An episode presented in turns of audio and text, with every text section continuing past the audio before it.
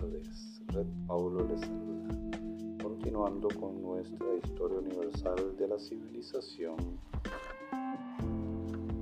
que dimos el primer podcast, empezamos con el segundo.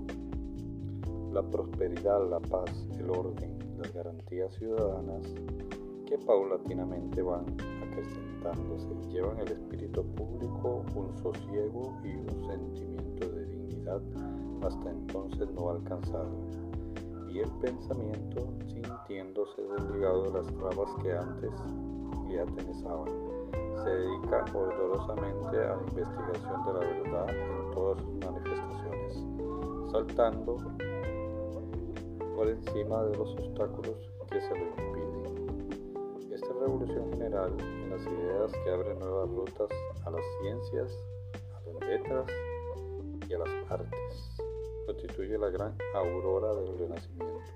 Por otra parte, el descubrimiento de América origina una revolución económica, la libertad de los espíritus que ya se muestran insumisos o tradicionales disciplinas religiosas, preparan el advenimiento de la reforma, con sus trascendentes consecuencias en el orden religioso y la evolución de las concepciones filosóficas desde Bacón y Descartes hasta los filósofos del siglo XVIII.